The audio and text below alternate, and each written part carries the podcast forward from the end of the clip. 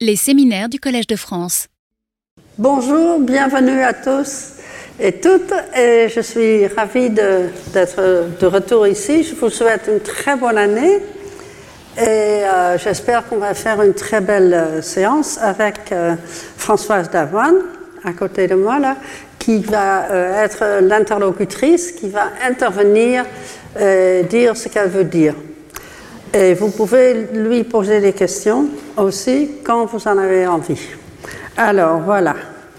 Euh, le titre aujourd'hui de cette avant-dernière séance, c'est encore un pluriel. Vous ne serez pas étonné, je suppose, que les substantifs du titre du cours d'aujourd'hui sont de nouveau au pluriel.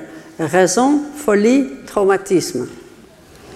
Cette fois, le pluriel attire moins l'attention sur la pluralité de l'Europe avec ses multiples langues et cultures comme bénéfiques, mais sur les multiples problèmes qui résultent des différentes formes de violence, des guerres aux abus, aux violences sexuelles, familiales et autres formes qu'une société peut produire, qu'elles soient au pluriel, comme l'Europe que j'aime, l'Europe de mes rêves, comme je, l'ai appelé dans le titre du cours, ou euh, plus homogène. On pourrait dire que l'importance de la violence homogénéise, homogénéise la soi-disant union. Mais la violence elle-même est et arrive au pluriel. J'avais annoncé que le cours aujourd'hui consisterait surtout dans la projection d'un film en discutant avec Françoise Davanne, auteur du livre sur lequel euh, ce film en question est basé, actrice dans le film et surtout grande spécialiste du traumatisme et de la folie résultante, nous avons décidé autrement. Plutôt que de montrer le film entier, qui est assez long, il est de deux heures, euh, que vous pourrez voir sur Vimeo sur le lien que voici. Voilà le lien en français, c'est euh, le deuxième. Euh, prenez le temps de copier le lien si vous voulez, euh, parce que c'est un film de deux heures et ça vaut le coup de, de, le voir en entier. Selon votre propre intérêt et emploi du temps, bien sûr. Mais plutôt que montrer le film entier, je parlerai de l'enjeu en question, montrant des fragments et demandant à mon interlocutrice d'aujourd'hui de réagir quand elle veut à chaque fragment qui l'intéresse, comme entrer en matière à son point de vue sur cette problématique plus large. Ce sera donc un mélange dialogique de cours et de séminaires, plutôt que la division stricte d'une heure cours, une heure séminaire, comme, on a l'habitude dans, dans le Collège de France. Cela tient aussi à mon style d'enseigner où j'évite le monologue et engage le dialogue le plus possible. Pour moi, c'est très important. Donc, sentez-vous complètement libre d'intervenir. Euh, le film en question est le premier film de ce que nous avons, appelé fiction théorique que nous avons réalisé et euh, qu'on a retitulé en français Histoire plurielle de fou pluriel est consacré aux problématiques de la folie générée par le traumatisme causé par la violence. C'est pas très réjouissant comme sujet pour commencer une nouvelle année, mais bon, le film euh, fera plaisir. Le film a été réalisé avec la participation de Françoise Davanne et est basé sur son livre que nous avons appelé une fiction théorique. Le livre s'appelle Mère folle récit de 1000 1998. La psychanalyse des traumatismes y développe sa théorie programmatique de la possibilité d'aider par la psychanalyse des traumatisés qu'on dit schizophrènes en discussion avec Freud. L'inventeur de la psychanalyse niait cette possibilité car selon lui, les traumatisés sont incapables du transfert indispensable pour la cure psychanalytique. Les conséquences désastreuses et contagieuses de, la violence qui arrive partout en Europe et de tout temps sont au cœur de ce film et de la discussion. Avez-vous pu copier le lien, si vous voulez? Alors, on va parler de la tâche de l'art euh, en face de cette violence et ses conséquences. Mon premier point, euh, cette idée est tout à fait générale. La tâche de l'art est de visualiser. Qu'est-ce qui relie une pratique artistique à une thérapeutique? Voici mon hypothèse, née d'une expérience concrète. Entre le cinéma et la psychanalyse, l'analogie primaire est la création d'un espace affectif. C'est un espace d'intensité qui n'appartient à personne, mais qui permet à une relation sociale brisée par la violence d'être restaurée, au moins partiellement. Dans le titre d'une installation vidéo basée sur notre film, nous avons appelé cet espace The Space in Between, l'espace entre. Là, vous, m'avez entendu utiliser ce mot beaucoup déjà. Dans le vocabulaire de mon cours de cette année, cela serait un espace où l'être entre devient possible. Ni tous les films, ni toutes les analyses y réussissent. Mais la possibilité, le besoin, voire la nécessité est là. Un espace donc, où l'indicible pourrait se dire, et sinon se montrer où l'audiovisuel peut survenir là où la seule parole manque à être audible, à être audible, à être efficace, où le sens doit émerger de l'interaction et non pas des dictionnaires qui le fixent. Voici un exemple d'un espace qu'on a créé dans une installation. ce n'est qu'une impression euh, que nous avons dérivée du, du livre et du film. Ludwig Wittgenstein clôt son Tractatus Logico-Philosophicus avec le conseil de se taire quand on ne saurait dire une chose. Ce qu'on ne peut pas dire, il faut se taire. Écrit quasiment dans les tranchées entre 1914 et 16, publié pour la première fois en 1921, ce livre percutant est autant, est autant le résultat de la guerre que l'étaient les traumatismes qui rendaient les gens fous, soldats et descendants, jusqu'à notre temps. À un autre moment, il recommandait qu'on montre ce qui ne saurait se dire. Donc plutôt que de se taire, on peut montrer. Mickey, je corrige juste la phrase. Oui. Ce qu'on ne peut pas dire, on ne peut pas s'empêcher de le montrer. Ah, ok, ok, très bien, merci ce qu'on ne peut pas dire, on ne peut pas s'empêcher de le montrer. Il faut donc, il faut. C'est impératif. Merci. Alors, euh, quand on recommande ça, euh, on voit que, euh, sans le dire, il suggère le cinéma. Hein, ce serait l'outil. L'œuvre d'art qui m'a mis à lire ce livre de Françoise fut celle de l'artiste finnoise Eija Lisa Artila. Where is Where? Où est où?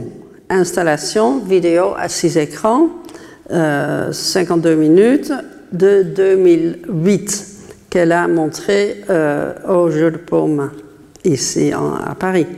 Il s'agit d'enfants rendus fous par la guerre d'Algérie, cas dont Franz Fanon a rendu compte dans l'avant-dernier chapitre de son livre important anticolonial, Les damnés de la terre de 1961.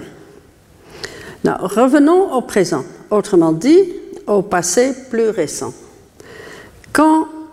J'entamais la lecture du livre Mère folle de Françoise Davan, c'était en vue d'un projet de recherche sur le cinéma finlandais, où l'œuvre spécifique que je viens de mentionner, Where is Where, semblait traiter d'un traumatisme de guerre que je cherchais à mieux comprendre.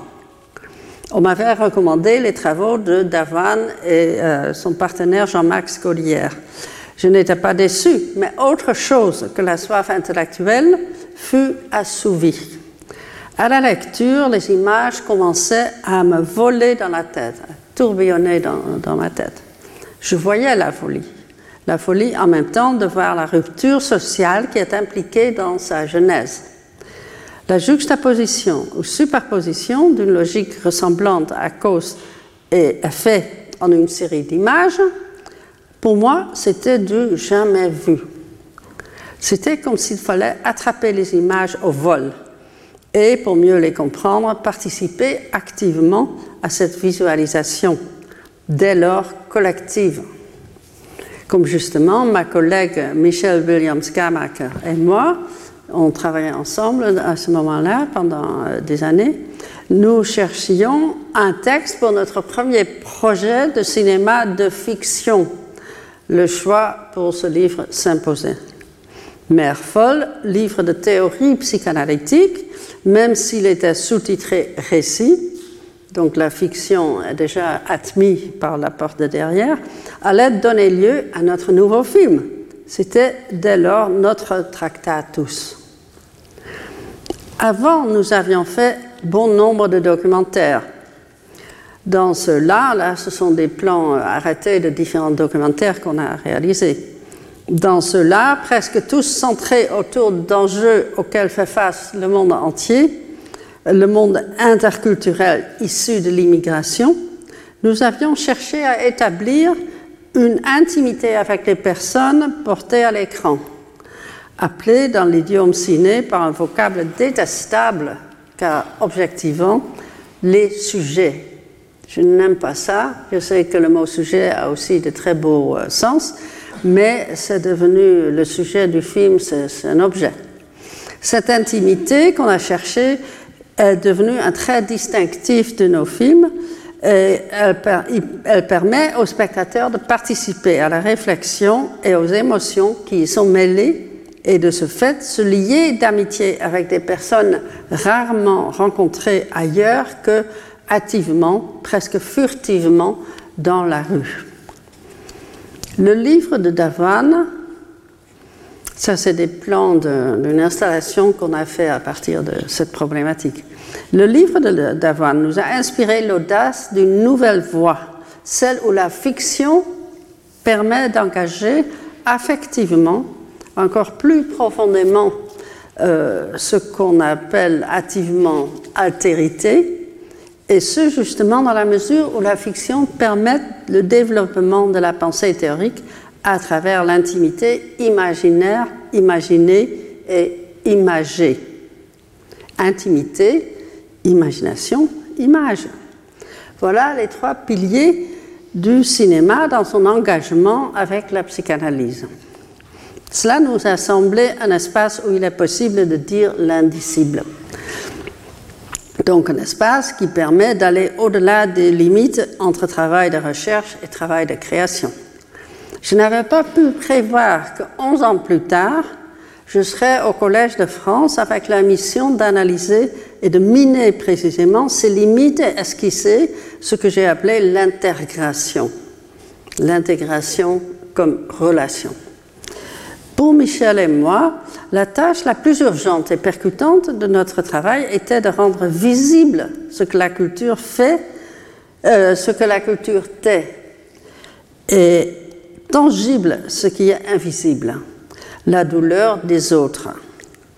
Après Susan Sontag, l'auteur espagnol Miguel Ángel Hernández euh, a écrit un roman brillant et très pertinent pour notre sujet d'aujourd'hui. El dolor de los demás, traduite en français et accessible dans les librairies parisiennes sous le titre 20 ans après. D'où nos choix intellectuels, thématiques et artistiques qui circulent dans ces cultures de violence qu'on appelle l'Europe. Nous voulions affirmer que c'est ce à quoi l'art, surtout l'art contemporain, doit s'occuper le plus profondément notre film rend manifeste la nécessité de, le faire à plusieurs niveaux. La tâche de l'art, en d'autres termes, est la visualisation de ce qui est culturellement invisible. Invisible parce que trop pénible à voir. Invisible aussi parce que fort clos, ni exprimable pour le sujet souffrant, ni acceptable pour le sujet peureux, phobique, qui s'y sent confronté. Et pourtant visualisable. Le cinéma s'y prête, contre vent et marée. Les vents de ses traditions sentimentalistes et les marées de sa censure, de l'effet censurant du culte du euh. Avec son accès aux outils de l'imagination et de l'image, le cinéma en est capable, sollicitant le don du temps donné dans la liberté. Le cinéma peut ouvrir des portes par où le travail analytique peut se montrer. Sur ces capacités du cinéma, et spécialement sous forme d'installation vidéo, il vaut la peine de lire euh, mon ouvrage que vous voyez ici à, gauche, Thinking in Film de 2013, sur les œuvres ciné de l'artiste finnoise, pour lequel j'avais euh, pour lequel j'avais initialement lu le livre de Françoise Merfol. L'expression donner le temps a été explorée et exploitée par Jacques Derrida dans son livre Donner le temps de 1991. Euh, et ceci nous amène donc à la problématique du temps. Et je finirai avec ça aussi. Car cette recherche établit un lien entre la visibilité, la folie et le temps. Pour voir ou mieux regarder la folie, il faut en effet donner le temps. Donnant notre temps, nous avons abordé un projet de longue haleine où artistes universitaires spécialisés dans les arts, psychanalystes et acteurs ont collaboré intensivement pendant plusieurs années. Le sujet du projet était la dernière frontière, celle qui sépare les humains, et continuera à le faire même si et quand, dans un avenir utopique, toutes les autres formes de discrimination et d'injustice auront disparu. On peut toujours espérer, surtout au début d'une nouvelle année. La frontière de la maladie mentale est, dans ce sens, sans solution de continuité avec l'immigration. Comme frontière, elle est simplement plus radicale, ou mieux nommée pour éviter le diagnostic et le prognostic, ainsi que le traitement prévisible qui s'ensuit, la folie. Appelons-le simplement la folie. La folie est ici un terme honorifique. C'est une chose que nous connaissons tous, à laquelle nous nous confrontons, qui nous inspire de la peur. Nous rejetons l'intimité avec elle parce que cette intimité existe déjà, tout en nous horrifiant. Contre cette répulsion que j'ai appelée phobie dans la séance sur Don Quichotte, nous, Michel et moi, Françoise Davoine et l'équipe de 150 personnes au total, dont je ne peux que montrer un tout petit, euh, une toute petite partie, la plupart des volontaires, très peu de professionnels, nous proposions du cinéma. Et vous voyez dans l'affiche, là à droite, la figure de mère folle avec dedans toutes les participants et participantes du euh, projet. C'est un travail que l'anglais catégoriserait comme entertainment, une combinaison de distraction et d'amusement qui est de ce fait un peu incongru étant donné le caractère grave du phénomène mais aussi un domaine où le spectateur peut être pris au dépourvu, sans armement de ses idées préconçues.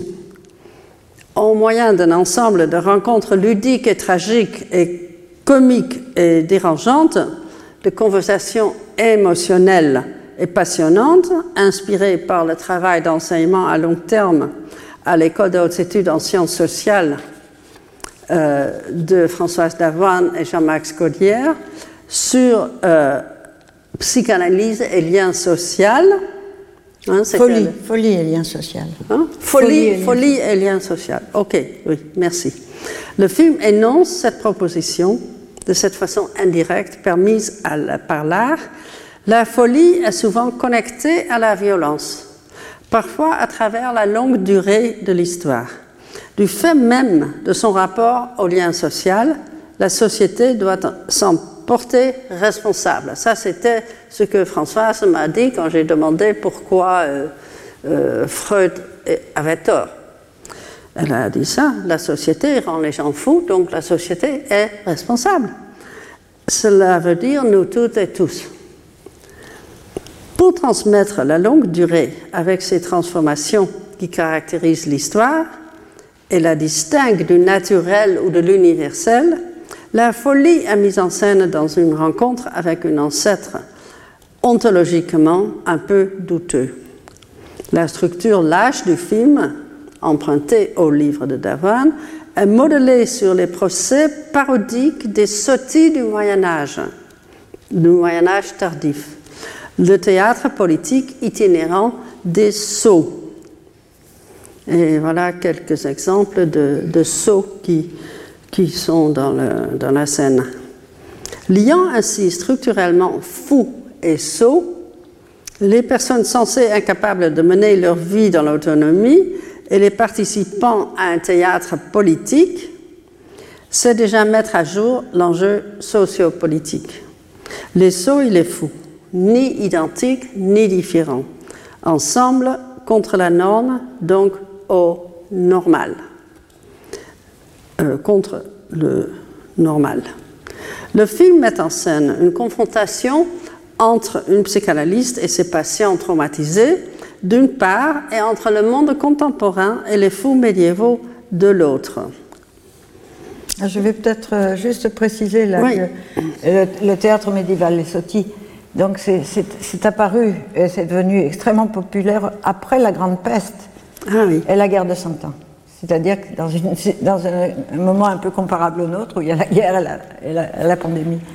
Et euh, ça a été un théâtre, euh, comme, disait, comme dit Mickey, sur les tréteaux, dans les rues, avec des jongleurs, euh, qui, sont qui est caractérisé par un grand personnage qui arrive en premier. Et vous l'avez vu, c'est elle qui est représentée comme une figure avec plein d'images.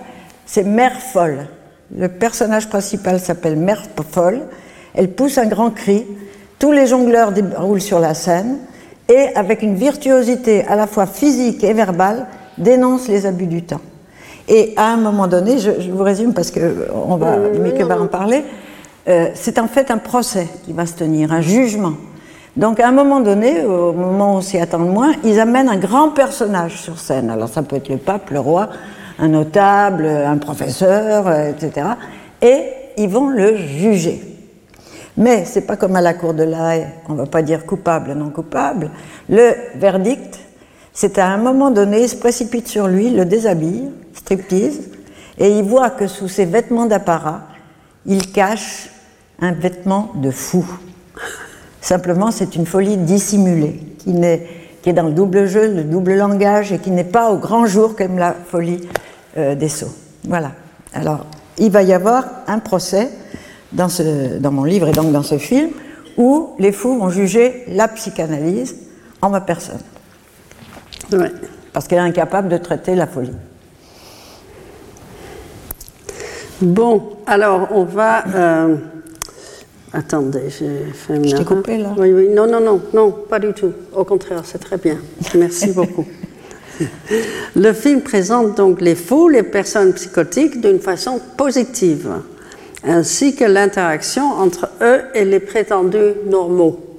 Interaction à travers laquelle les deux groupes apprennent des choses nouvelles qui les aideront à vivre leur vie. Les fous médiévaux, les sots, démontrent que la frontière n'est pas aussi étanche qu'on tente à le croire ou à espérer. Ils ne sont pas fous, mais ils jouent les fous. Mais alors, comment pouvons-nous savoir ce que cela veut dire? Être fou et comment est-ce que euh, cet état est différent du jeu, jouer le fou? Peut-on jouer ce qu'on est ou devenir ce qu'on joue? Je peux répondre à cet euh, ultimatum? Parce que je me suis souvent Mickey posé cette question, je me dis mais comment y répondre? Et la réponse est simple. Au XIIIe siècle, un des grands, la première comédie musicale française s'appelle Le jeu de la feuillée par Adam Leal, qui était d'Arras.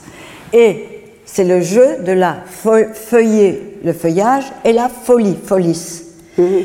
Le jeu, c'est exactement l'antithèse de ce qu'on appelle aujourd'hui structure psychotique. C'est-à-dire figer la folie dans un diagnostic, un pronostic, un vitam aeternam, c'est une structure inébranlable. Tandis que le jeu, c'est pas seulement ludique au sens où on va bien s'amuser, c'est que tout d'un coup, on crée un autre avec lequel il y a du jeu qui commence à se faire dans cette sorte de structure fixe. Et le mot jeu, au Moyen Âge, était véritablement le titre du jeu théâtral, pas seulement théâtral, mais en même temps euh, de ce que, ce que Winnicott va appeler play, par mhm. opposition à game. Mhm. C'est-à-dire faire jouer ce qui autrement est figé par les, les diagnostics, euh, comment on appelle ça, normopathes ou, Non, comment, euh, oui, oui, oui. Micha, qu'est-ce que tu avais dit Un mot Oui, neuro, neuro, normaux. Micha, tu avais le terme pour les normaux. Neuro. neuro. Hmm? Neurotypique. Neurotypique, les neurotypiques. oui, voilà. Merci, Michel. Et merci, Françoise. Oui, c'est une question très, très pertinente. Donc, ces questions mettent en jeu le théâtre même et ses rapports avec le cinéma. Et ce lien rappelle les séances du 2 décembre sur Madame B et le capitalisme émotionnel et celle du 9 décembre où le cinéma montrait la prétention de Don Quichotte et à la supériorité linguistique. Vous vous rappelez si vous étiez là. Dans les deux cas, l'analyse était basée sur ce qu'on appelle l'héritage culturel, où les aberrations sont ancrées dans un passé déjà assez lointain. Dans Histoire de fou, le film, le jeu de nos acteurs en fait cas. Théâtral sans embâge, il manque sa dette envers la tradition de longue durée et du même coup évite le sentimentalisme d'un jeu trop émotionnel, serré qui invite à une identification pleureuse mais sans conséquence. C'est cette question ontologique de la folie entre être, paraître jouer ou oser, encore une façon, une forme d'être entre, que met en scène le film de la façon que seul sait faire le cinéma, mais aidé par le théâtre et sa longue tradition, ainsi que par la psychanalyse dont la tradition est de plus courte durée, mais en même temps aussi longue que celle de la psyché. Du point de vue de la temporalité, à côté de la durée, joue aussi la séquentialité ou la chronologie, la logique tyrannique de Chronos. Notre projet poursuit la visualisation du temps de façon, ce que j'ai essayé d'appeler en français par plusieurs termes, intempestive ou pervertie. Traduction partielle et inadéquate du terme anglais preposterous ou pré et post échangent leur place. Passé et présent ne marchent plus en file droite, inversant leurs places respectives et de ce fait se moquent du dogme historiographique de la chronologique. Le cas le plus flagrant et théâtral est l'imitation de Lacan par un fou, un sot médiéval, qui récite des vers de Ruth du XIIe siècle, 13e siècle, étrangement résonnant avec certaines paroles du maître du XXe siècle. Ce n'est pas raisonnable. Où est-ce si on va voir un petit fragment? Allicht. Hoe kunnen we anders inzicht brengen? La psychanalyse a beau déguiser son héritage sous des morceaux d'écrits, elle ne peut renier ses origines orales. Oui, comme ce vieux fou de Lacan. Je le tiens de première main, qu'il a dit Si j'avais été plus psychotique, j'aurais été meilleur analyste. Regardez-moi, je suis un clown. Prenez exemple là-dessus, mais ne m'imitez pas. Il a dit aussi l'analyste ne doit jamais hésiter à délirer. Je ne peux plus souffrir un seul instant de vous voir assise, passive, à lorgner la folie du monde. Bon, alors ça c'est un, un- ça, ça vous, le, enfin la folie telle qu'elle était représentée au Moyen Âge, c'était comique. L'éloge de la folie par Erasme, c'est drôle. Et tandis qu'aujourd'hui, tous les discours sur la psychose, les séminaires sur la psychose, c'est sinistre. C'est-à-dire, on n'en sort pas, on théorise, on théorise, on parle de la folie, mais pas avec. Or, quand il s'agit de parler avec, il y a beaucoup de comiques. Il y a tout un ressort comique. Dans les hôpitaux psychiatriques, on rit. Et euh, par moments, hein, et d'ailleurs, les psychiatres disent quand un fou commence à, rigoler, rire immotivé, signe de schizophrénie. En fait, le fou, il se moque d'eux. Mais ce- cette relation n'est jamais mise en, scène. Et voilà que là, euh, ça commence, euh, le premier fragment montre la, la dimension principale du film, enfin du livre, qui est le comique. Or, là, il s'agit, quand je vous disais que les Sotti amènent sur scène un grand personnage pour son esprit de sérieux, euh, là, euh, ah bah c'est pas, c'est tout de suite, il va y avoir un autre extrait où euh, Lacan, enfin le personnage qui joue Lacan, il connaissait pas Lacan, le type, il l'a vu, l'acteur, il l'a vu sur des, des vidéos. Il va jouer le charlatan, qui est un poème de Rutebeuf du XIIIe siècle qui s'appelle Le dit de l'herberie, où il vend toutes les panacées, un peu comme aujourd'hui toutes les drogues psychotropes. Et c'est ce ressort-là qui est mis en avant à la fois dans le livre et dans le film, ce ressort comique. Voilà. Merci.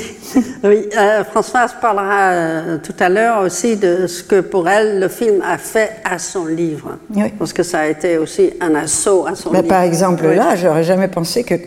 Comment il Ouais. s'appelle? Enfin, je sais plus l'acteur. Oui, C'est un Louis. acteur professionnel. Oui, c'est un acteur professionnel. Louis. euh, Allait jouer si bien Lacan. Oui, oui, oui, oui, sans le connaître. Oui. oui. oui.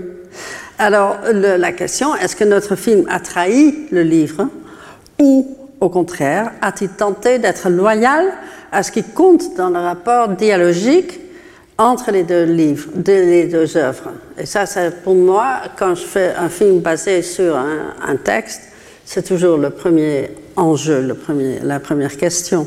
Hein, C'était la même question qu'on avait envisagée à propos de Madame B, sauf que Flaubert n'a pas pu y répondre. Fra- euh, Flaubert n'était pas là ce jour-là.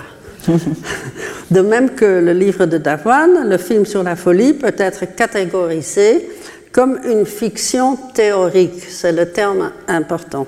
Ce genre très freudien affirme que théoriser l'incompréhensible ou l'inexistant est mieux servi par la fiction que par une logique austère basée sur un empirisme rigide.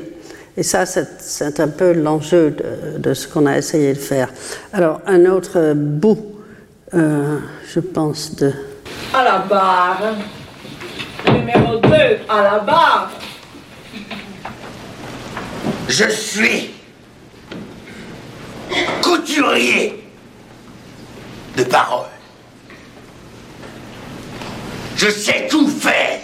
Il n'y a rien que je ne sache faire. Guérir les filles qui sont trop filles. Et celles qui ont le plus chaud. Je m'ébahis en moi, très grandement, du grand engin, du grand entendement, du grand savoir. Pose-toi de là, mon petit, que je m'y mette. C'est nous qui avons inventé la psychanalyse, avec les fabliaux déjà. Bon, Alors là, vous voyez dans le public, c'est les gens de notre séminaire Oui. qui donc, euh, là, il y a eu je sais pas combien d'acteurs, euh, béné- enfin, Euh, 150. comme tu dis, volontaires, complètement in- in- incapables de jouer, comme moi, et euh, tout le monde s'est prêté. Il, joue les fous qui assistent au jugement présidé par Merfol, que vous avez vu, entouré de plusieurs personnages. Ah oui. Certains d'entre vous vont reconnaître euh, quelques personnes là, mais pas tout le monde. C'est par le moyen de l'imagination, outil éminemment humain et central dans le domaine culturel, qui devient possible d'entrevoir et d'articuler des réalités qui, même si elles sont empiriquement vérifiables, ne sont pas compréhensibles et sont du coup invisibles. Alors, ainsi, cet homme quasi obsédé par la scientificité qui était Freud avait besoin de la fiction théorique de Totem et Tabou pour penser l'Oedipe, une histoire des plus folles qui permettait l'articulation de l'idée impensable, cette idée impensable aujourd'hui si banale. Vous connaissez euh, ce monsieur. Hein? Une fiction théorique est ainsi un outil pour raisonner ou déraisonner avec la folie. La pensée a besoin de l'imagination. C'est pour cela que la chaire de cette année invoque, invoque dans le, le, circulaire que nous avons reçu pour participer, invoque les créateurs et les penseurs ensemble. Moi, je les considère aussi comme, un, comme une plutôt que deux catégories. Des penseurs créateurs avec trait d'union. Inventer l'Europe ne peut se faire que dans cette collaboration ou intégration de ces deux types de travaux. De même, notre film propose une intégration de la fiction, du documentaire et de la théorie. Il propose, imagine et met en image, au pluriel, avec le livre Merfol, que le traitement analytique de la psychose est possible et plus bénéfique pour la société dans son ensemble que l'horreur du déni qui mène à l'enfermement et aux préférences actuelles pour les traitements pharmaceutiques. par rapport à l'image où je suis sur le banc et Merfol m'interpelle, au lieu de lorgner la folie du monde, bougez-vous, c'est justement tout l'enjeu du travail euh, avec euh, la folie, c'est de sortir de la neutralité.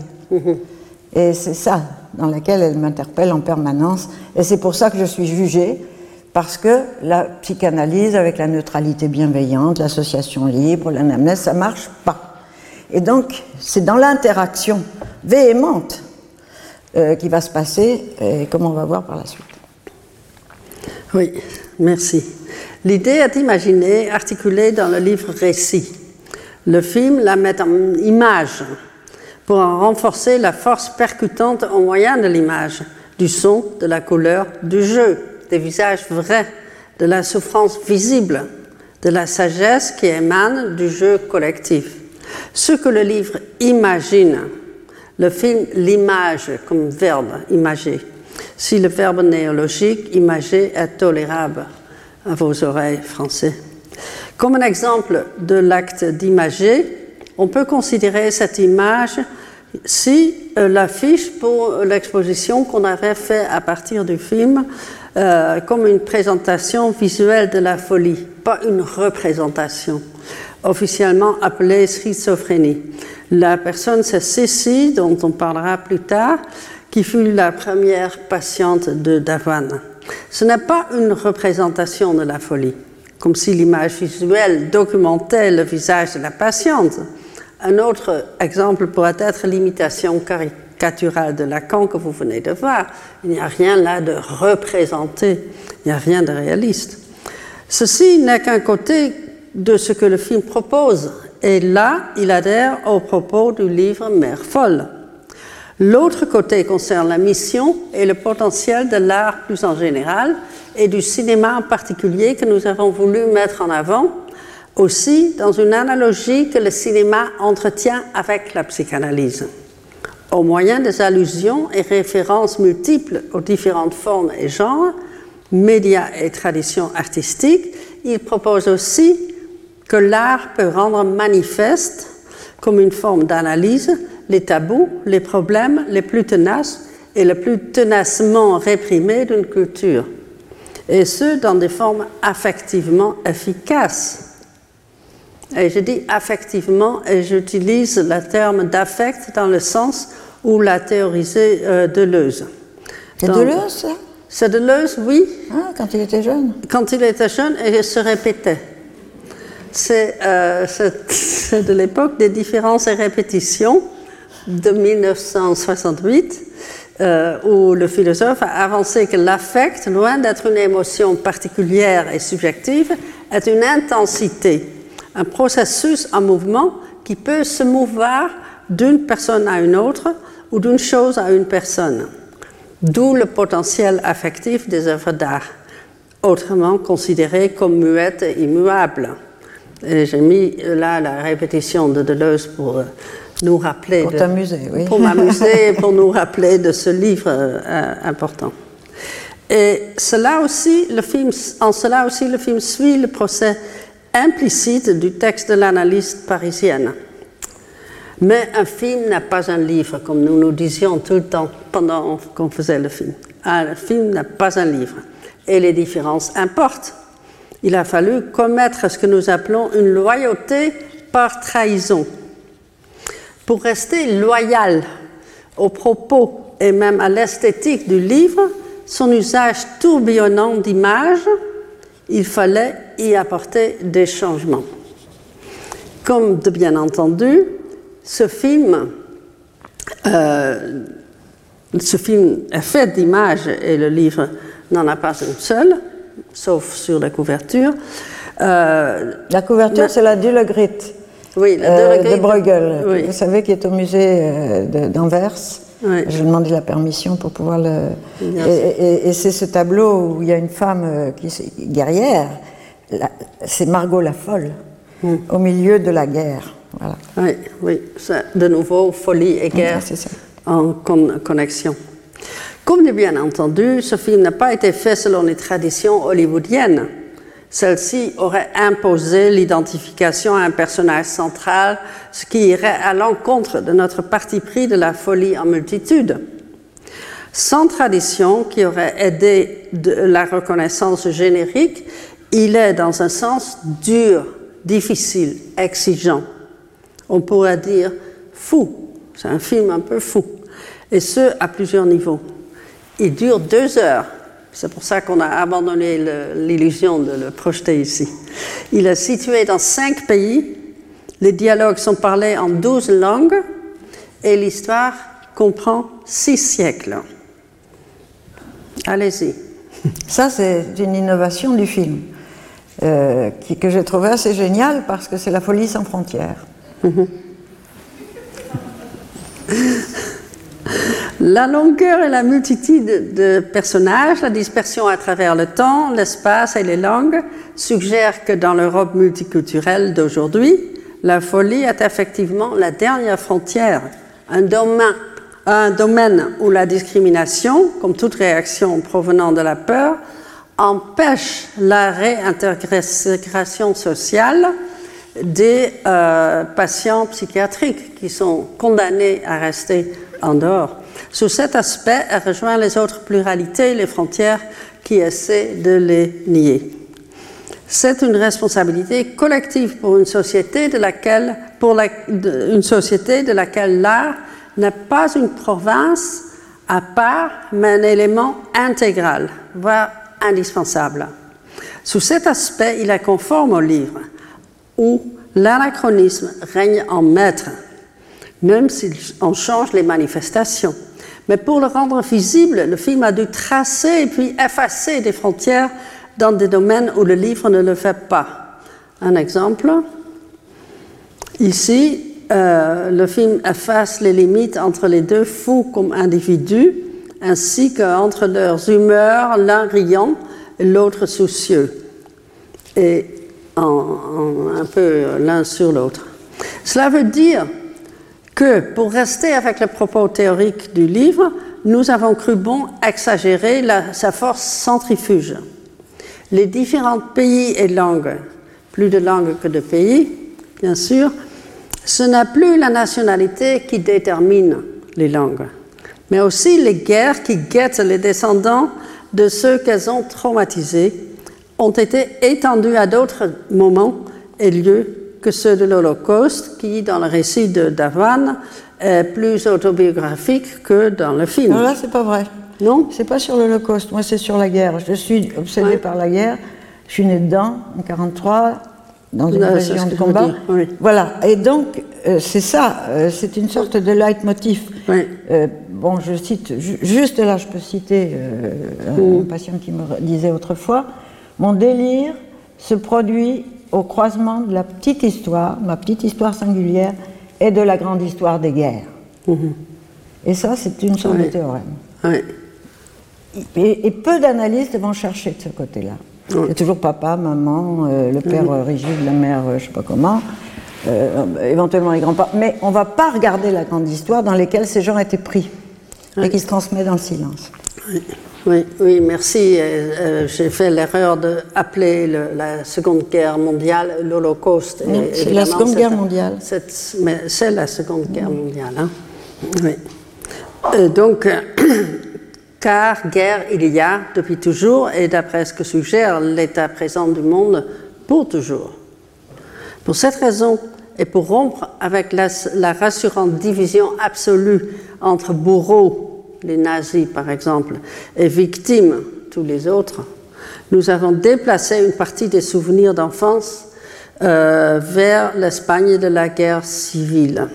Alors, il y a eu quelque chose de. Alors, le hasard joue un très grand rôle, puisque la causalité marche pas, puisque tout, le. Comment dire, l'appareil euh, symbolique est détruit, donc euh, le temps ne passe pas, euh, les symboles ne fonctionnent pas. En revanche, le hasard joue un grand rôle. Et il se trouve que, Mickey a eu l'idée de tourner. Moi, c'était en Franche-Comté. Enfin, il y a eu les Alpes et puis ensuite la Franche-Comté.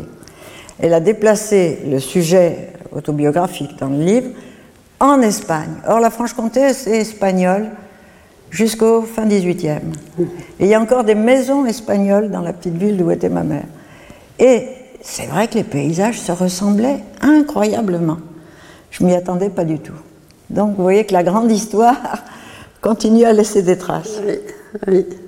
Alors, on va voir un petit fragment de, ce déplacement de la guerre Ah, lui est mexicain. Lui, c'est l'acteur qui est mexicain, Oui. pas le personnage. Non. Así pasaba con la tía. Ella también vivía el pasado en el presente. Con el solo hecho de mencionar el llamamiento del 18 de junio de 1940, era suficiente para que toda esa época cobrara vida. Además era una época donde ella confundía con la guerra anterior. ¿Y cómo sabe usted que ella la confundía? Mm. ¿De dónde le viene tanta certeza? Ella dijo que mm, había visto cómo deportaban a su abuelo durante la Primera Guerra Mundial a Alemania, a un campo de concentración. Mi paciente tiene delirios parecidos sobre el mismo asunto. Una coincidencia asombrosa, ¿no? No te culpes. La tristeza es horrible. Oui, mais je ne suis pas venue non plus à l'enterrement de votre sœur. Et pas non plus à celui de la tante. Il paraît qu'elle est morte dans un, un hôpital spécial de la région. Sí. Tenía problemas con la realidad. Il faut absolument que je revoie tous ces lieux que j'ai délaissés. Pues ya estamos otra vez empeñada en cumplir una misión, como la tía. Mm, ten cuidado, tiendes a convertirlo todo en fantasmas. Mm. Cuando tuvo un episodio después de la guerra, eh, iba con una escarapela tricolor y un saco que sospechábamos iba lleno de piedras. Y todo el mundo la llamaba Madame la France. Oui, et nous et les gosses, on courait après elle. Et puis on lui disait Madame, pourquoi votre sac il est si lourd? Elle nous répondait Mes petits, je porte les péchés Ah, mejor los pecados de Francia que los de España. Hoy vamos a dar una clase sobre la Guerra Civil Española. ¿Sabéis qué significan estas palabras? ¿Qué historias esconden? No. ¿No? Una cosa parece clara. España enloqueció. Toda España, tanto la izquierda como la derecha. Y el resultado fue un cruel enfrentamiento en el que ya no se trataba solo de vencer al adversario, sino incluso de suprimirlo. Con lo cual era de temer una crisis mayor y que todo desembocara en la Segunda Guerra Mundial. ¿Habéis oído hablar de la Segunda Guerra Mundial? Sí. ¿Sabéis qué son las elecciones? Sí, las elecciones de fútbol, son, eso parece, las, les he olvidado. Que los padres vayan a votar cada cuatro años a su, a su partido. ¿Qué hemos aprendido después de leer este texto? ¿Cómo, qué, qué podemos hacer nosotros para que no vuelva a ocurrir la guerra? Respetarnos. Bon. Alors là, euh, je crois que c'est important. Oui. euh, tout est- je, suis- je suis le personnage d'analyste est, est- est diffracté en trois personnages.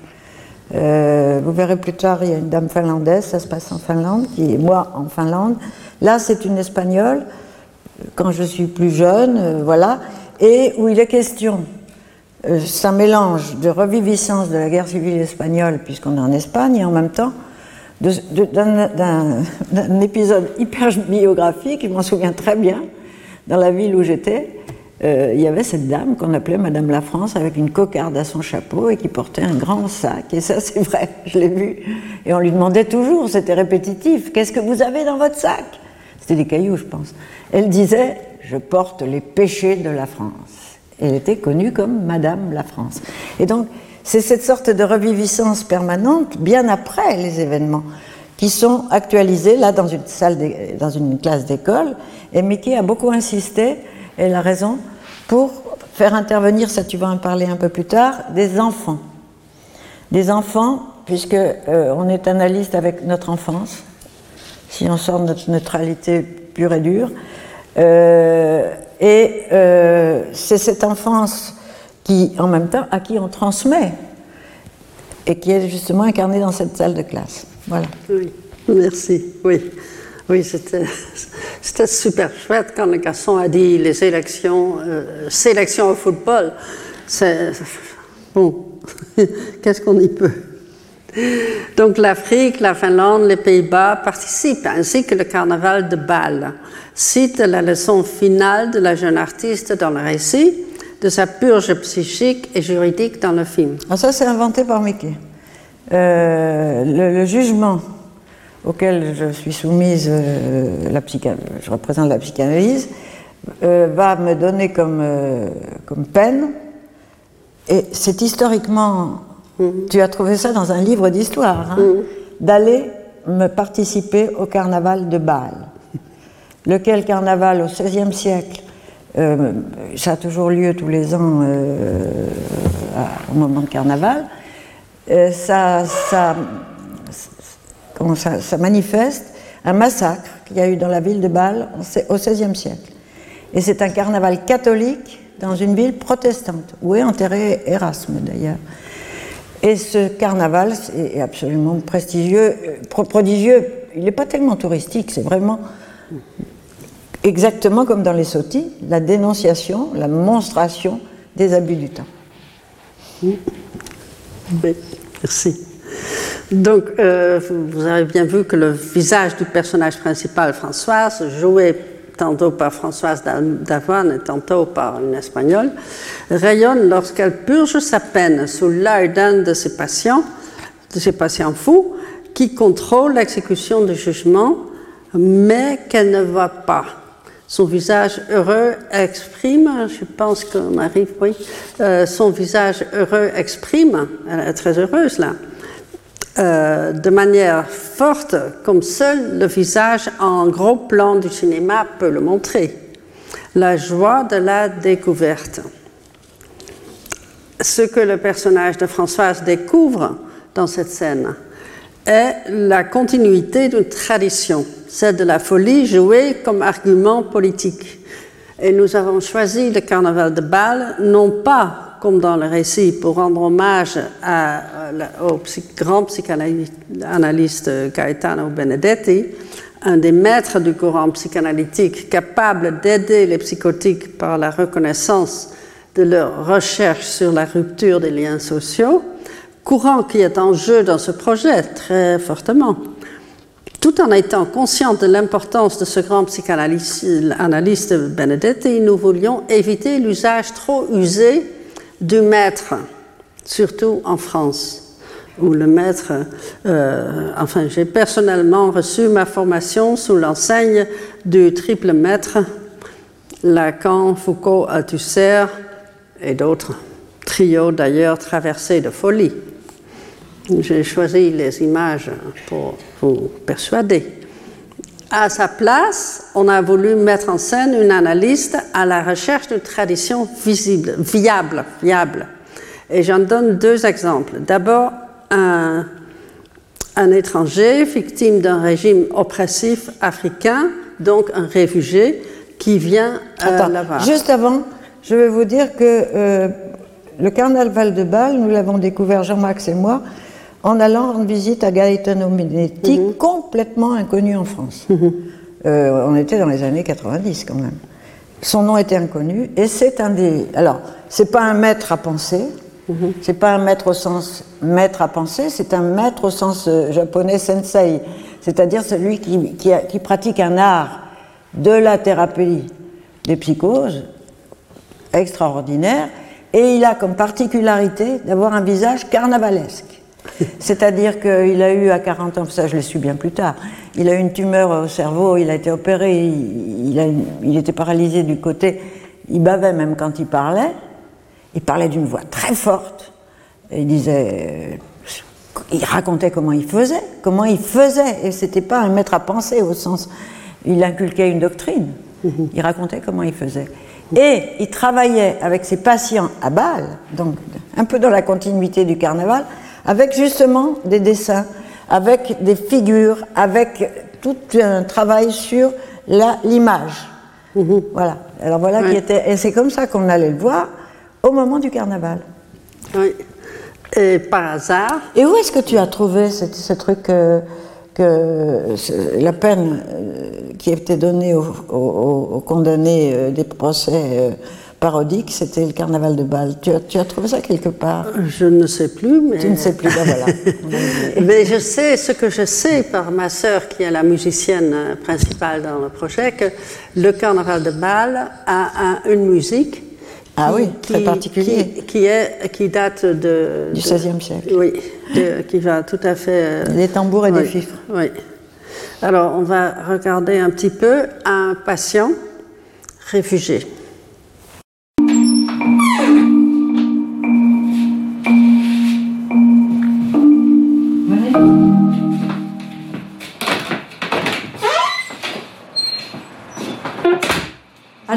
Vous amène Ah, Je sais pas, pour ce que j'ai, les médicaments ne me servent à rien en fait. Parlez-en à votre médecin. Surtout, ne me faites pas le coup de l'ethnopsychiatrie, je sais pas quoi là. Je vous êtes Einstein, ou à la rigueur, Erwin Schrödinger. Mais enfin, pourquoi vous êtes ici? Bah, à cause de notre malin génie, le dictateur de mon pays. Je faisais partie des étudiants en sciences. Et euh, on avait une organisation, un mouvement clandestin. Et euh, un jour, j'en ai eu ras-le-bol. Alors je lui ai écrit. C'est là qu'il a envoyé les soldats. Ils m'ont arrêté. Ils m'ont emprisonné. Ils m'ont chicoté. Ils vous ont... Ils m'ont bastonné. Vous avez de la chance de me rencontrer encore en vie, en fait. C'est là que j'ai commencé à pleurer. Ça n'a pas cessé. Et ce n'était pas que des pleurs de douleur, parce que mon peuple pleurait à travers moi. C'est alors que, que je suis venu en France pour continuer ma formation. En, en fac? Auprès d'être euh, pas très bien défini, qui me conseille de tuer le premier venu qui me gênerait. Avouez que c'est gênant quand même. Alors, euh, c'est ça que je viens ici, en fait, chaque lundi. Moi, je vous connais. Vous ne connaissez pas, mais moi, je vous connais. Je vous ai vu parler avec Aurora. Ouais, elle s'intéresse elle s'intéresse à la physique, Aurora. On parle souvent équation de Schrödinger ensemble, elle. Elle est toujours dans son labo des années 50. J'ai appris qu'elle avait sa sortie définitive bientôt.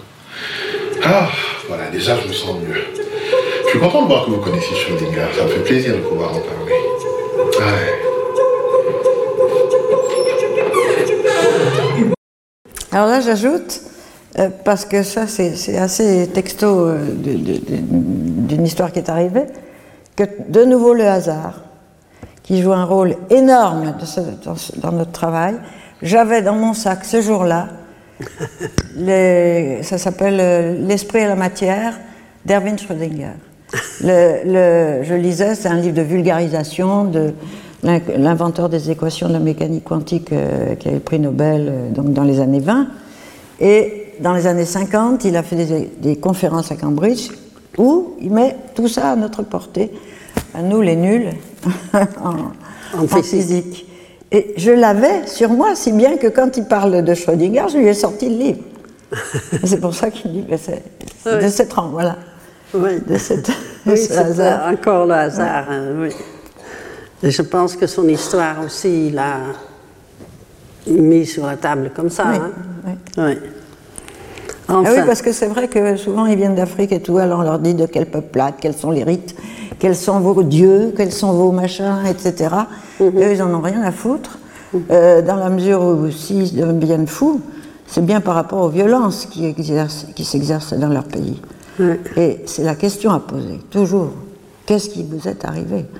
Et non pas euh, qu'est-ce que c'est, euh, vos croyances, euh, même si c'est intéressant, il ne faut pas le nier, mais c'est pas ça le plus important.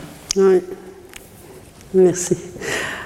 Donc, après cette rencontre avec ce, patient du hasard, hein, qui entre comme ça, euh, c'est la musique des tambours au rythme unique avec flûte et ton aigu qui a cette longue histoire jusqu'au euh, Moyen Âge tardif, ainsi que les cortèges et les masques évoquant des massacres du passé et du présent, qui inspirent sa joie de voir, de comprendre la vue et l'ouïe. Donc elle est là et elle voit, elle est témoin. Ainsi, cette petite scène finale où la musique, je vous montre un tout petit peu de la musique euh, qui fait taire le dialogue, qui apporte une conclusion provisoire à la théorisation par la raison folle, dont le film présente l'expérience et euh, l'expérimentation.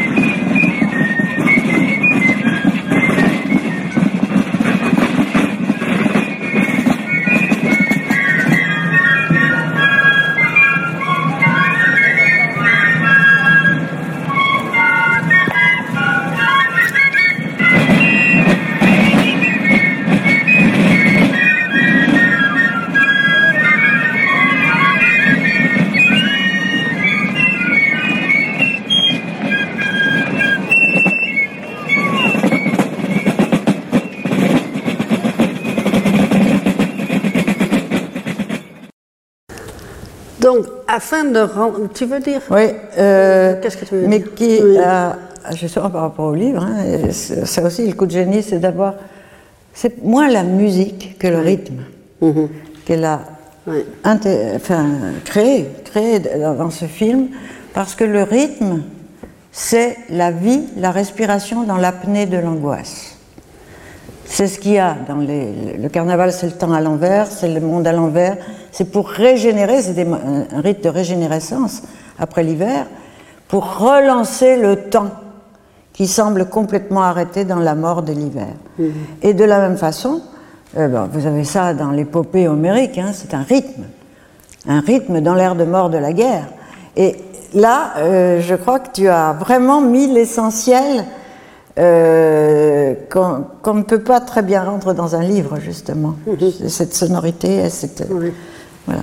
Oui, et justement, la musicienne a, dit que c'est ce tambour, ce rythme, qui rend unique ce- cette tradition qui a survécu jusqu'à aujourd'hui. Oui. Donc, afin de rendre visible la folie et son issue possible, et ainsi de renforcer le lien quasi naturel entre analyse et cinéma, il a fallu opérer avec les moyens propres du cinéma. Un autre exemple, comme d'autres analystes célèbres, pour commencer Freud lui-même avec sa Dora, Françoise a eu une première patiente avec qui elle semble avoir échoué. Une des premières, hein, c'est pas la première. Ah, c'est pas la toute première Elle J'ai s'appelait- échoué bien avant. Elle s'appelait ou s'était donné le nom de Sissi. What's in a name? La patiente diagnosti- diagnostiquée schizophrène et hospitalisée depuis ses euh, 17 ans jusque bien au-delà de ses 30 ans, imaginez ça comme jeunesse, avortée et stérilisée sans son consentement, est devenue folle. Pas étonnant. Alors ça, c'est, je vous dis ça, euh, euh, pre- pa- pareil, premier hasard. Euh, bon, je la rencontre à l'hôpital, euh, elle était ici, inapprochable, euh, nous on était de la racaille. Et je regarde son dossier, il n'y avait quasiment rien, comme d'habitude, les gens recopient de, les certificats, il n'y avait pas grand-chose. Simplement, une sorte de coïncidence de nouveau incroyable. Euh, patiente primipare, primigeste, stérilisée, à un hôpital où je venais d'accoucher. C'est la vérité historique, Bon, ça. Voilà. Euh, donc on est dans les années. On doit être. Mon fils aîné est né en 75, on doit être dans les années 77 par là. Et donc ça m'est sorti, ça m'a sauté aux yeux. Donc je me suis approchée d'elle. euh, alors tu vas raconter un peu ce qu'ont été nos échanges. Et puis je, je réinterviendrai là-dessus. Ok, donc vous ne serez pas étonné qu'elle est devenue folle. Euh, victime d'abus paternels et selon notre interprétation, quand je dis notre, je dis Michel et moi. C'est pas la mienne. Hein, c'est pas, la, pas la sienne. hein. Là-dessus, on Ouais. diverge.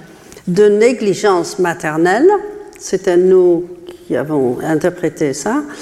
Elle est en mal d'amour filial et la schizophrénie est sa seule solution.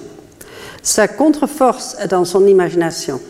Elle s'imagine être l'impératrice d'Autriche-Hongrie, produit de l'aristocratie à laquelle la patiente, de famille paysanne modeste, était loin d'appartenir, aussi bien que du cinéma dans sa tradition la plus sentimentaliste, notamment le film Sissi, dont d'ailleurs il y a une re- remake actuellement en télévision. Alors, euh, voilà, Sissi qui fait tout pour, euh, euh, regagner sa dignité. Sissi réelle, cette patiente d'autrefois, exprimait son statut imaginaire par des gestes, les gestes, les mimes, les paroles. Des phrases comme celle-ci, je cite, Si vous apportez une plume et de l'encre, nous pourrons écrire notre fierté. Fin de citation.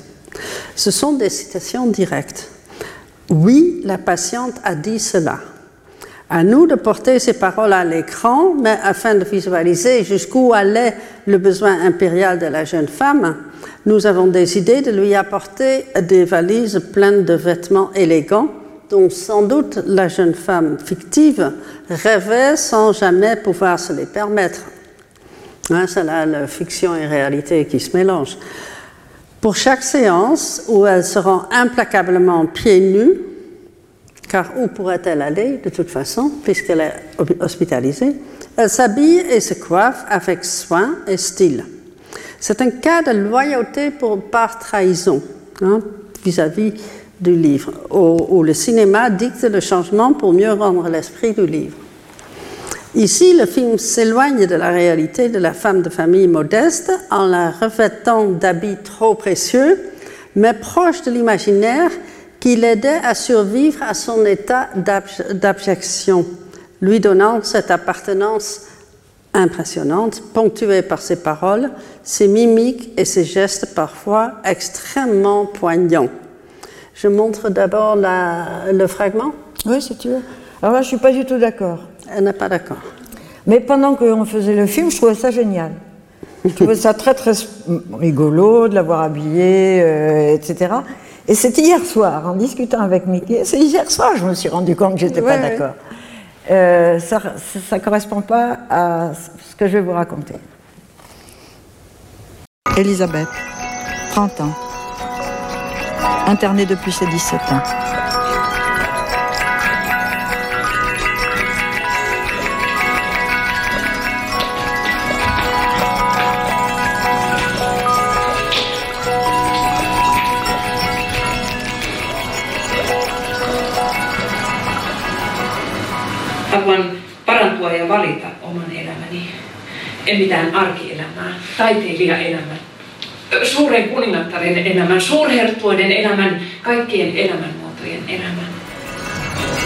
Pourquoi ne faites-vous aucun effort pour sortir d'ici? Pourquoi revenez-vous toujours quand vous sortez dans votre famille? L'équipe en avait marre? Je me souviens du silence qui suivit ces paroles. Tout le monde savait qu'au moment où l'impératrice d'Autriche-Hongrie consentait à parler, personne ne pouvait plus en placer une. Kertokaa meille jotain elämästänne lapsuuden perheessänne. Minähän tässä olen lapsuudesta lähtien ihmetellyt, minkälaista elämää te kaikki muut oikein vietätte. Isoäidit täällä varmaankin tietävät kaiken siitä, koska heidän kuulee itkevän. Minä olen ainoa, joka reagoi. Minulla ei ole muuta perhettä kuin itseni. Koettelette jatkuvasti rajoja.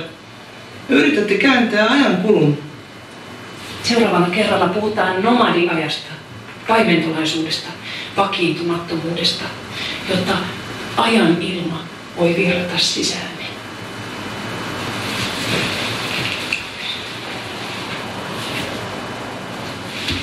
En enää palaa kotiin. Kuitenkaan voi mennä naimisiin äitini kanssa.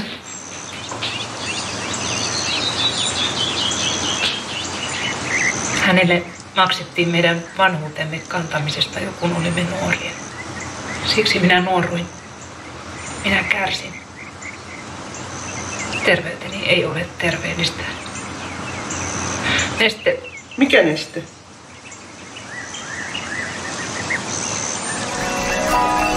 Notre langue est imprégnée de temporalité et donc de causalité. Ça empêche les morts de revenir.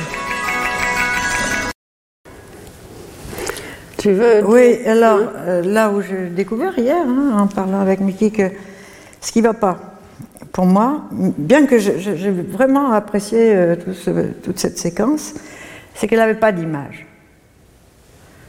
C'était l'image de, de Sissi, l'impératrice, cette sorte de vision permanente. Était ce que Abby Warburg, un, historien d'art euh, qui est devenu fou lui-même et qui a guéri, appelle des images survivantes qui se tiennent au bord du gouffre, immuables. C'est pas d'imaginaire où on se prend pour une, où on se raconte des histoires et où on met des habits pour s'habiller, euh, où on rêve de beaux habits. Elle n'a pas d'image. Elle est agrippée à cette image d'impératrice. Pourquoi? Alors, ça, c'est quelque chose qui n'est pas là-dedans dans cette séquence, mais qui est quand même dans le film. hein. Euh, à un moment donné, elle me dit Voyez ma mère. Euh, donc, euh, j'allais lundi matin à l'hôpital.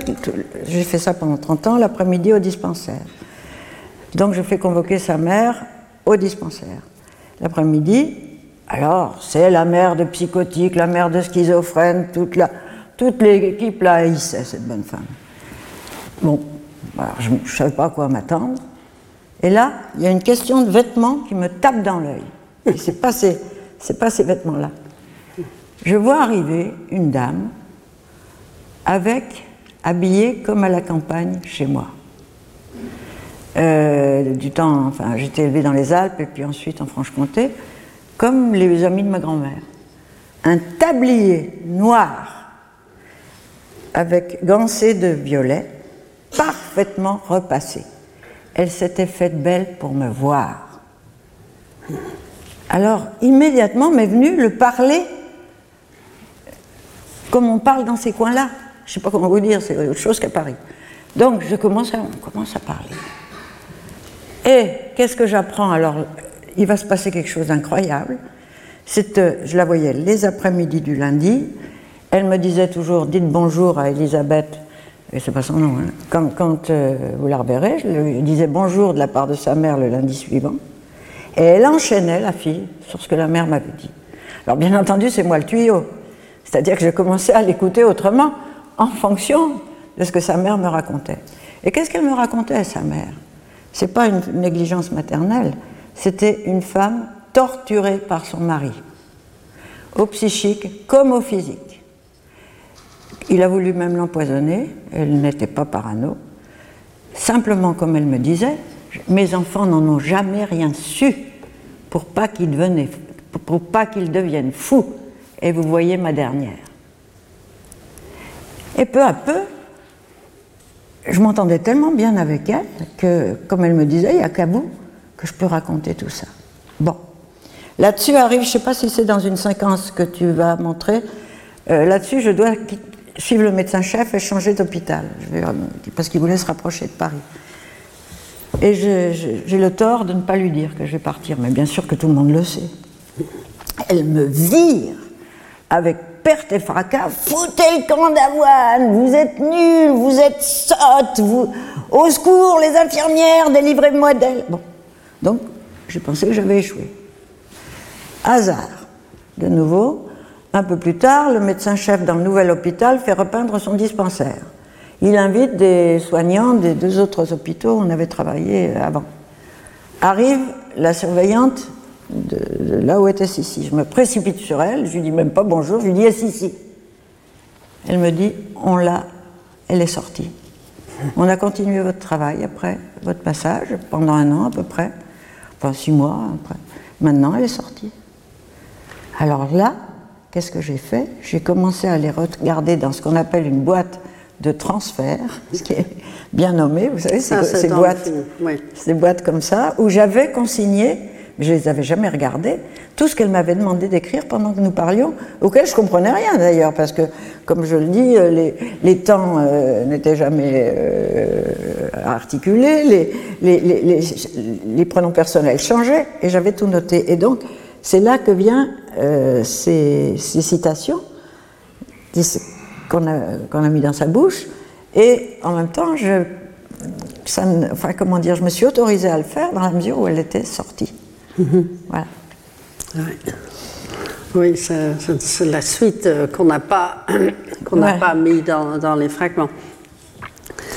Contre l'abjection des malades mentaux, cette exubérance de beauté qu'elle met en scène euh, constitue la forme visible de sa dignité.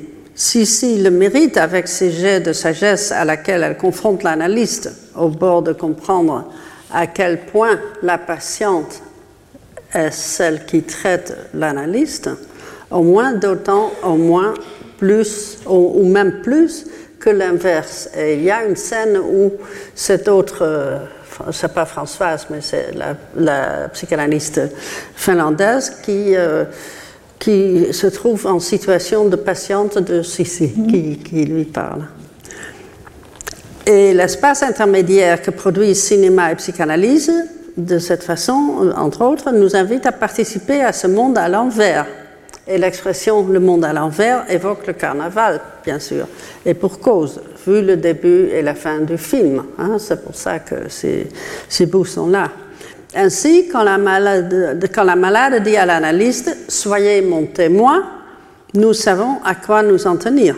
De devoir social de tous ceux qui participent à cette société habitée par la violence ou source d'une permissivité sur laquelle elle tourne un œil aveugle, est cela, se porter témoin.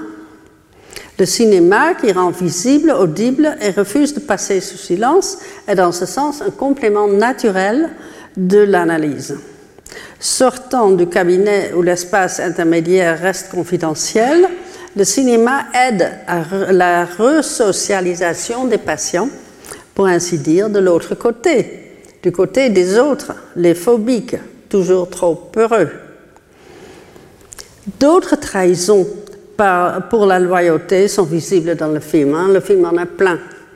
L'analogie entre la science et l'analyse que le livre de Davan met en avant, sans doute avec un clin d'œil à Freud, le fanatique du désir scientifique, mais aussi à Schrödinger, euh, risquait de ne pas marcher sur le plan audiovisuel.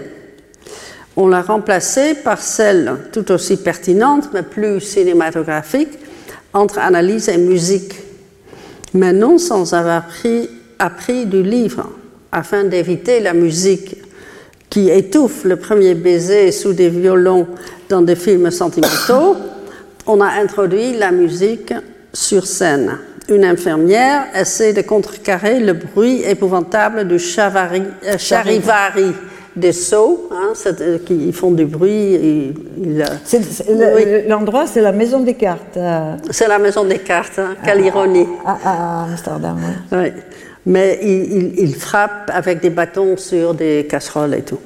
Euh, et donc, euh, elle essaie, l'infirmière essaie de contrecarrer ce bruit épouvantable du charivari en calmant les fous avec une musique qu'elle produit aussi sur des casseroles, hein, vous le voyez là, mais cette fois harmonieuse et avec des bâtons qui ont un, fin de caoutchouc, donc c'est moins bruyant. Euh, on voit son effort et du coup la musique qui accompagne le processus difficile de la mémoire tout au long du film prend une allure plus réelle, participante, engagée. Autre trahison pour loyauté, intrépide et encouragée par l'engagement et le feedback positif des participants, nous avons introduit un thème presque absent du livre, l'enfance. Nous avons introduit toute une thématique de l'enfant en risque de folie transmise, mais aussi porteur d'espoir et d'avenir. Mais seulement après avoir décidé de créer cette thématique, qui n'est pas dans le livre, donc euh, c'était vraiment euh, hmm. une invention. C'est très bien, alors là j'étais absolument d'accord. nous nous sommes rendus compte de la mesure dans laquelle l'enfant Françoise était présente dans celle qui aujourd'hui essaie d'aider à alléger la souffrance des autres enfants, restés bloqués dans l'âge d'avant la parole. Françoise, dans sa poussette, elle raconte ça dans le livre, poussée à l'abri des obus allemands et euh, poursuivie par des soldats en gris vert dans ses cauchemars, Ariste, le jeune homme avec son histoire de guerre à lui, à laquelle personne ne crut et qui en mourut. Alors l'histoire qui démarre, euh, c'est ça, c'est ça démarre sur la mort par overdose d'un patient. Mhm. Et là où j'étais complètement aveugle, mhm. c'est qu'il ne cessait de dire que ses grands-parents avaient été déportés pendant la Première Guerre mondiale à Holzminden. Et moi, je me disais, il délire, il se trompe de guerre. Or, c'est avéré qu'il y avait des camps de concentration à la Première Guerre mondiale. Oui, oui. Et ça, on l'a trouvé après, hein, dans un livre. Donc, quelle résonance. Il fallait donc des enfants, comme il fallait de la musique, la beauté des fous, les paysages hallucinants, beaux et effrayants, par les cicatrices qu'ils portent. Et je vais vous montrer un petit fragment sur les enfants. Wat een mooie moderne wereld. we hebben geen En de boot komt eraan. We zijn op het strand. Hé, hey, wat een gekke meneer. Kom, we gaan even kijken. Wie ben jij? Ik ben ik. Ik ben jij. Ik ben wij. Ja, kijk, uh, hier heb je de zuurkool. Hè? Het is heel herkenbaar. En uh, hier een heel groene tomaat. Die is zeker nog niet rijp, net als u. Weten jullie wat? Nee. Dit is een bunker. Een plaats. Een soort huis, maar voor een groot deel onder de grond. De soldaten. Die bang waren dat er vliegtuigen uit Engeland zouden komen om hier te bombarderen. Die gingen daar, daarin schuilen, daaronder. Dat gaan dan zo vallen en dan kunnen ze niet daar doorheen. Hij ging allemaal dingen uit zijn mouwen en uit zijn muts. Ja, die dingen waren ook mooie kleuren. Hé, hey, daar is hij. Ja. Ja, maar hier ben ik.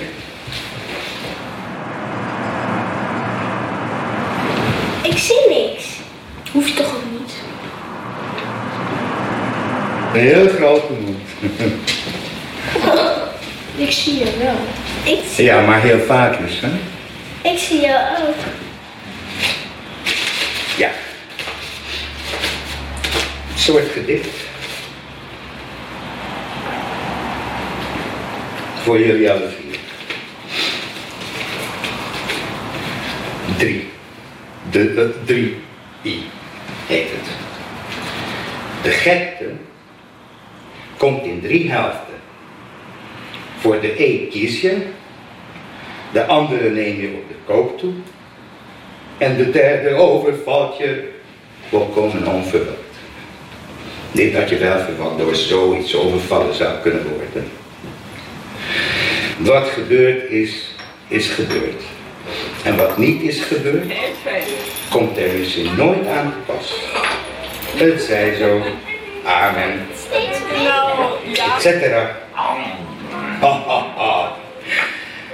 de tautologie. Lekker dus, helft, nummer drie. Like that little girl that uh, would describe the airplanes that would enter the cozy bunker through a narrow opening. That, that must refer to the man's ancient fear. Sometimes it is even possible that somebody else would dream your fears in your stead.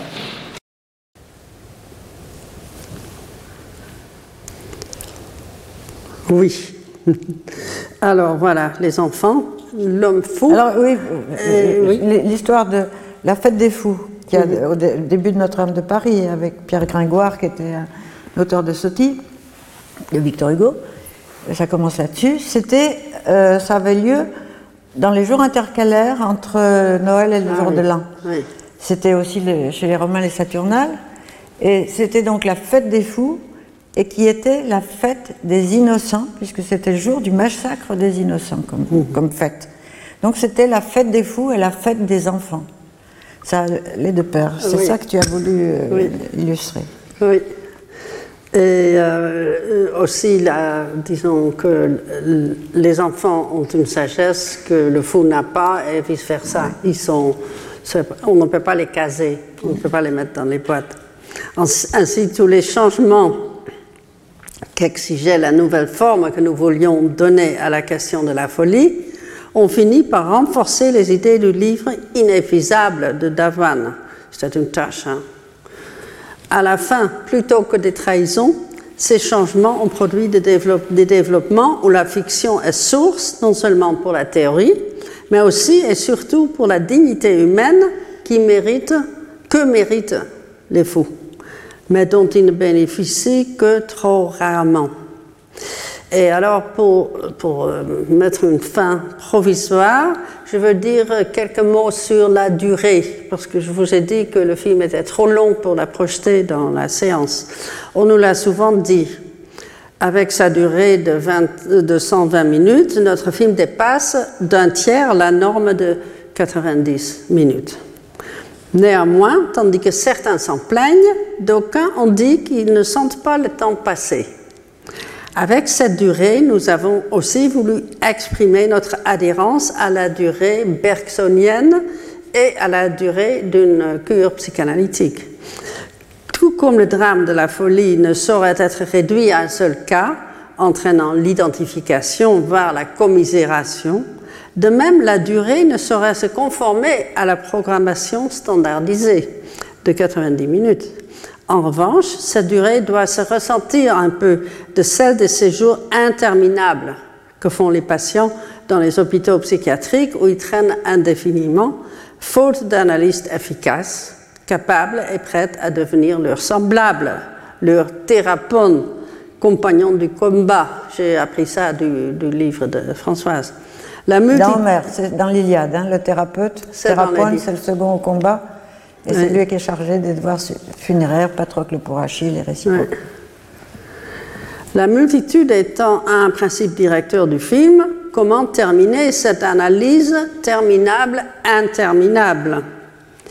Et euh, donc, euh, voilà, vous voyez Ariste, l'homme qui est mort au début du film d'une overdose, et l'armée là qui, euh, qui est là face à lui. La durée est comme de la colle, mais alors psychosociale. Elle nous désinvestit de l'impatience narrative qui désire la fin pour nous encourager à la place à nous laisser aller au train de l'autre. Dans cette image-ci, vous voyez Ariste, le patient qui est mort d'une overdose et on n'a jamais su si c'était un suicide ou un accident. hein. On n'a jamais vraiment euh, su la vérité de cette mort, regardant une armée de poupées. Il semble hors du temps.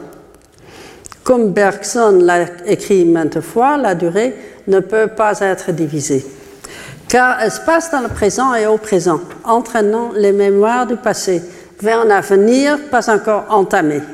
C'est dans une pareille durée que se situe l'image, et celle-ci est rigoureusement au temps du présent. Mais ce présent est impossible sans mémoire. Le mouvement de l'image consiste moins dans l'image en mouvement du cinéma, même si celle-ci en est le prototype, que dans le mouvement, ce grouillement où la perception sélectionne dans le présent les images du passé qui y font foule. Une multitude dans un indivisible. Dans cette image, vous voyez le contraire, la psychanalyste expliquant et se défendant. Cette multiplicité inhérente à l'image bergsonienne, toujours en mouvement, va euh, voit sa contrepartie à son tour dans le jeu collectif d'une foule de personnages. Le jeu fut basé d'une part dans l'obéissance au livre, sur l'étude de la conception médiévale du théâtre, et d'autre part dans la désobéissance de la trahison requise, sur un travail de jeu d'atelier, mi-improvisé, une performance de groupe où acteurs professionnels et non professionnels ont collaboré spontanément dans un engagement commun avec l'importance du sujet. Ainsi s'établissaient les liens sociaux manquants. Surtout, il fallait à tout prix éviter la caricature du sentimentalisme et le voyeurisme du documentaire. Le travail intellectuel et artistique collectif, le jeu et la recherche créatrice dont ce film est le résultat, la recherche, la recherche créatrice dont ce film est le résultat, est visible dans la séquence du générique. À vrai dire, celle-ci est longue aussi. Là, vous entendrez un numéro rap dans le film, hein, pas ici, pensé et composé par un jeune étudiant canadien appelé Jeremy Matthews. Le titre en est Bourreau, témoin, victime. Les trois noms au pluriel. Et ainsi reprend une exclamation du personnage principal, Françoise, dans le film. Cette séquence résume ce que le film n'a cessé d'affirmer dans une tentative ultime d'affecter son public. Car n'est-il pas inévitable que nous nous occupions tous les trois, toutes les trois positions à tour de rôle bourreau, victime, témoin? Alors, pour finir, je vous montre un dernier fragment. You don't even believe in the power of high dreams anymore. All your dreams come from the lower body. You've forgotten the visionary discipline of old Europe, when men spoke in many languages, but all had the same eyes for visions. Oh, arrête, Elliot. Nietzsche a déjà dit ça. C'est les poètes ne font que reprendre la pensée des autres. Of course, that's the whole point. The words recycled. Whoever has approved of this whole idea of order will not find it preposterous that the past should be altered by the present as much as the present is directed by the past.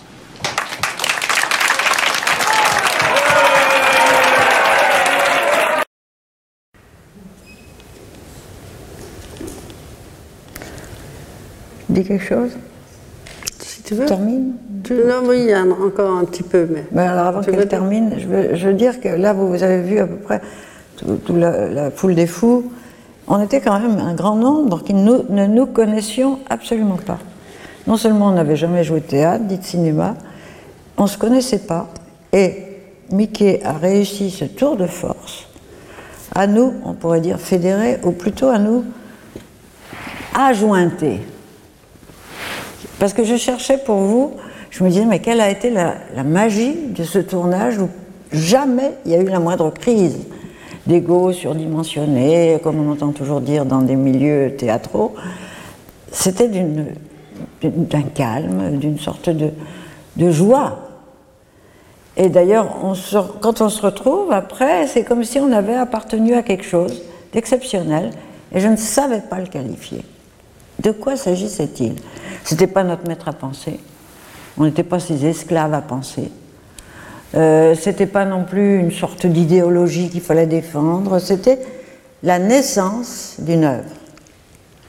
On a participé à la naissance. Et qu'est-ce qu'elle a fait, Mickey? Elle a un art consommé de nous ajuster les uns les autres. Ça s'appelle en grec, ça c'était Jean-Max, c'était son, son mot favori, euh, parce qu'il aimait beaucoup le, grec ancien, ararisko, jointoyer. C'est le mot grec qui est à la source, c'est l'étymologie du mot art, du mot articuler. Et c'est ça qu'elle savait faire, c'est nous articuler les uns aux autres. Non pas, alors ça je ne suis pas euh, dans un travail collectif, parce que le collectif ça veut tout dire et rien dire, dans un travail pluriel. Nous étions comme un corps plural, et ça c'est une entité qui existe dans des moments de danger et de survie, un corps à plusieurs, où chacun avec ses défauts, ses qualités, contribue à la survie. Ça n'a rien d'idéal, il n'y a pas de leader. Même si Mickey était là, euh, dans une précision extrême, à nous faire travailler, c'était toujours à l'heure, et ça se passait remarquablement, et dans, dans plein d'endroits différents, on ne connaissait pas. Tu as. Alors, c'est son absence d'ego. voilà. Il y a quelque chose qui nous a, comme un, je sais pas moi, peut-être un, un chef d'orchestre, hein, quelque chose comme ça, euh, qui, qui a fait jouer chacun exactement là où il pouvait. C'est pas là où il devait, là où il pouvait. Voilà. Je voulais te rendre. Et puis deuxième chose, je rends hommage à Jeanne euh, Wolf qui est ici, parce que quand tu cites beaucoup Freud, l'histoire de fiction théorique, euh, on, a, fait avec toi pendant deux ans une aventure. C'était une aventure qui menait à la naissance de ce film. Et cette aventure, on la faisait avec des compagnons de route. Bundesgenossen, c'est ça, Jeanne? Euh, Jeanne est de Vienne. Euh, quand, Freud écrit, les, les écrivains ou les auteurs sont nos meilleurs, nos plus précieux alliés, car ils savent beaucoup plus de choses entre le ciel et la terre que les écoles de psychanalyse. Freud l'a écrit en 1907. Eh bien, Jeanne a corrigé le mot allemand, qui n'est pas nos précieux alliés, mais nos précieux Bundesgenossen, compagnons de route. Et c'est ça que nous avons pèleriné pendant deux ans, sans savoir du jour au lendemain ce qui allait se passer, comment ça allait se produire, comment on va, allait réussir, par exemple. Alors, je raconte une histoire Petite, oui. Bon. Non, non, vas-y, vas-y. On ne savait pas absolument, moi je ne savais pas jouer.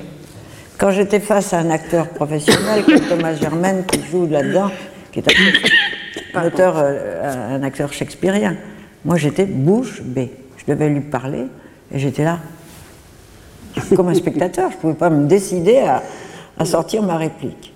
Et on est dans un moment où euh, c'est dans mon bureau, ça se passe, et vous, vous- toutes les deux, vous êtes derrière. Alors, je, je- je fais des efforts euh, titanesques pour arriver à sortir mes trois, quatre mots. Et qu'est-ce qu'on entend derrière Elles étaient en train de pleurer. C'est vrai ou pas? Sans doute. oui. Elles étaient témoins de cette sorte de genèse. Oui. De genèse à partir de, justement, de la, la- des failles, à partir non pas d'une expertise, mais à partir du rien, à partir de quelque chose qui s'essayait à s'aventurer sur ce terrain inconnu. Voilà. Ouais, ouais, Merci, merci. Je, je, je vais pleurer hein, par Tu vas pleurer. émotion de ce compliment. Euh, et je suis simplement ravie du résultat. Je vous montre un dernier fragment qui est un peu, ça fait partie du procès où vous entendez Ludwig Wittgenstein parler. Que voulez-vous que je confesse Confession is a wrong language game here, but one that traps us all. I too have had the desire to confess. 1937.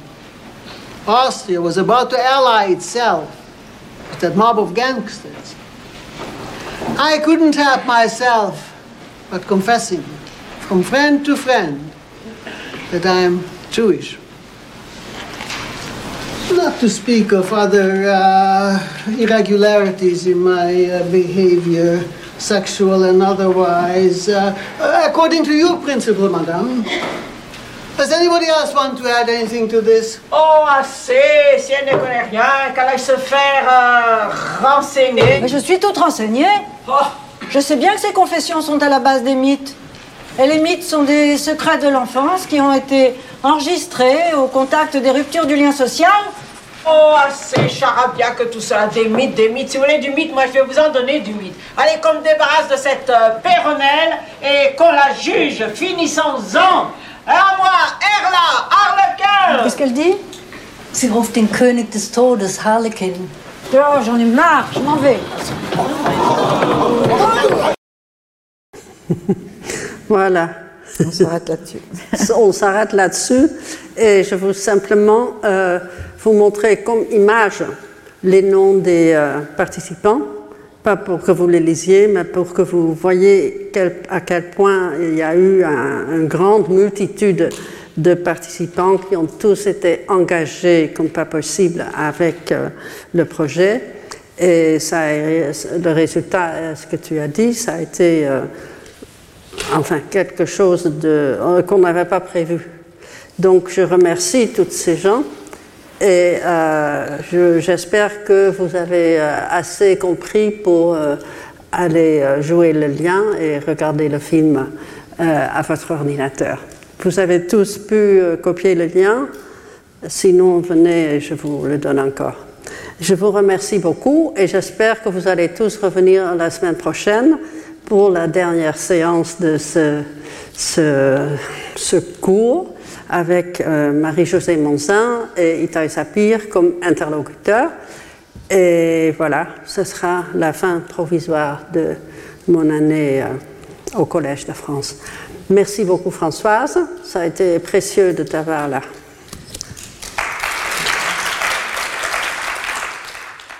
Retrouvez tous les contenus du Collège de France sur www.colège-2-france.fr.